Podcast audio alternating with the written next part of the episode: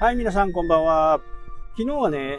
この下積みの生活からね、えー、最後、アマゾンのね、株の話、ちょっとね、話が飛躍しすぎたかもしれない。で、そこをね、再あのもう一度補足をしておこうかなというふうにね、思っています。やっぱり、下積み、コツコツやっていくっていうのは、非常にこう、大変なわけですよね。昨日も言ったように、こう、SEO でね、上を目指そうと思うと、まず何か少しやってみて、それで様子を見る。で、その様子を見るっていうのは、どれだけ小さくてもね、1週間単位なんですよね。すぐに反応がわからないから。で、2週間、3週間っていう風にね、見ていく。で、その間、なるべく触らないんですよね。中身で、どうなったかっていうところですね。だから非常に眠い話になるんですよ。いつわかんのっていうね。非常に眠たい話になるのはね、これ間違いないんです。じゃあ、それを回避する方法は何なのっていう風な形になると、もう広告なんですよね。広告を出して、人目にね、強制的につかせるようにする。人目につかせるように広告で人目に触れるというんですね。で、その人目に触れたものを、まあ、買うか買わないみたいなところになってくるのかなというふうにね、思います。簡単に言ってしまうと、今から SEO を勉強するよりも、多分広告の方を勉強した方が、より短時間で効果的なものが作れるとは思います。まあ、ただ、ランディングページっていうね、LP っていう、そこで魅力的なランディングページができてないとなかなか難しいっていうのは、まあ、これはちょっとね、時間もかかるのかなと。なので、広告を勉強したい人は、ランディングページをね、一度ちょっと費用を払ってでも、プロにやってもらう。で、プロはどんな視点でやるのかなっていうのを見ながらね、そこをまた今度自分なりに違うものをまた作ってみる。そういう感じ。で、ランディングページはね、世の中にいっぱい転がってるんで、それを見て勉強すればいいのかな。で、これもやっぱりこう、ランディングページを作っていくからにはね、コツコツコツコツ勉強して、ね、こうだった、ああだったっていう部分を、やっぱり勉強していかなきゃなんないし、それなりに費用もかかっちゃいますんでね。ランディングページの場合はね。それでもね、やっぱりこう、やってる人と感覚的にもう全然話、あ、この人、なんか、セミナー受けたから分かってるのかなとか、YouTube 見たから分かってるのかなっていうのと、本当に自分でやってる人っていうのはね、もうすぐ分かります。だからそういう風なことになるんで、やっぱりどれだけね、多くの、まあ勉強すると言っても、何をするかというと、もうサイト見るしかないですよね。他の会社とか全然違う業種でもいいから、ランディングページをどんどん見ることです。どんどん見ていったら、なんとなく、こういうものかっていうのがね、わかります。あとは、自分が好きなランディングページ、決定率が高そうなランディングページを真似すればいいだけですよね。なので、そこの部分はそんなに難しくないのかな。まあ、お手本があるんでね。ただ、まあ、決定率とかがね、わからないんで、どうかなっていう風なイメージを抱くかもしれないですけど、やっぱりね、やってみなきゃわかんないですよね。で、僕もね、今、あのいろいろ、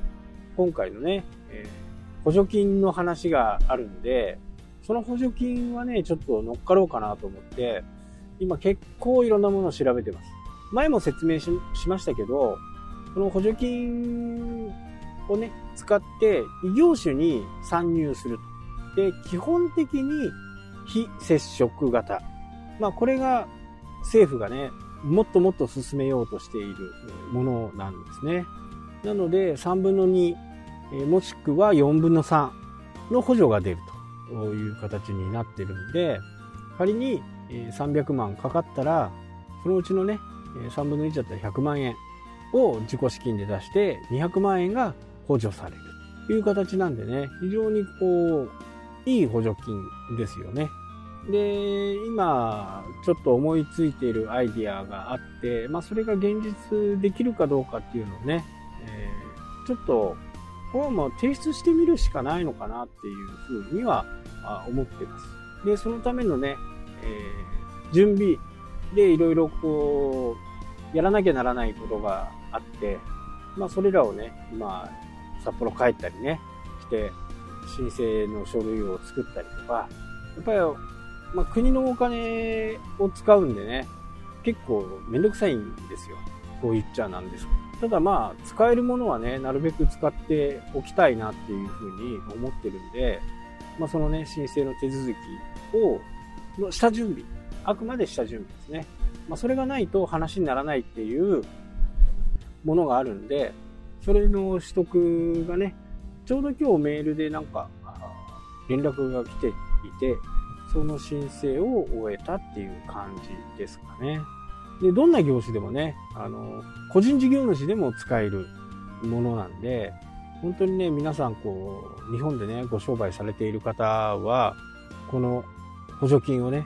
使った方がいいと。まあ補助金なんでね、えー、3年から5年ぐらいの、その後、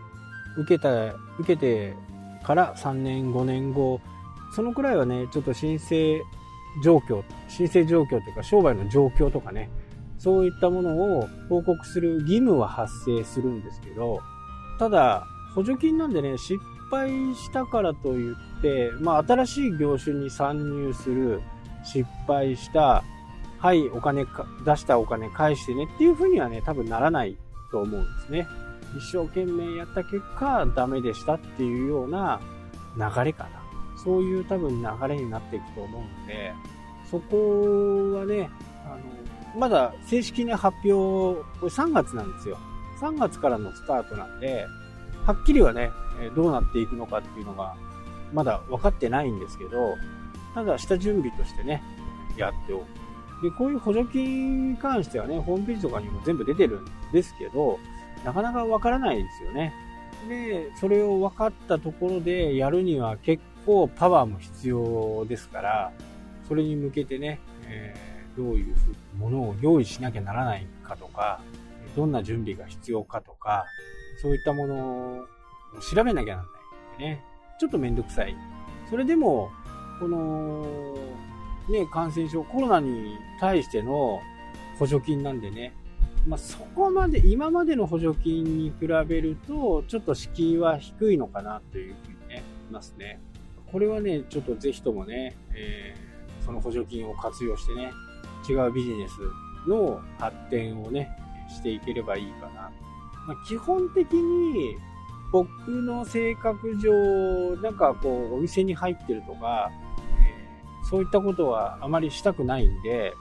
なるべくオートメーションでできるようなね、形で物事が進めばいいかというふうに思って、まあ、インターネットでね、え受付して、インターネットで契約まで済ませて、それで実際にこう使ってもらったりね、サービスを受けてもらうっていう風な形では考えてますね。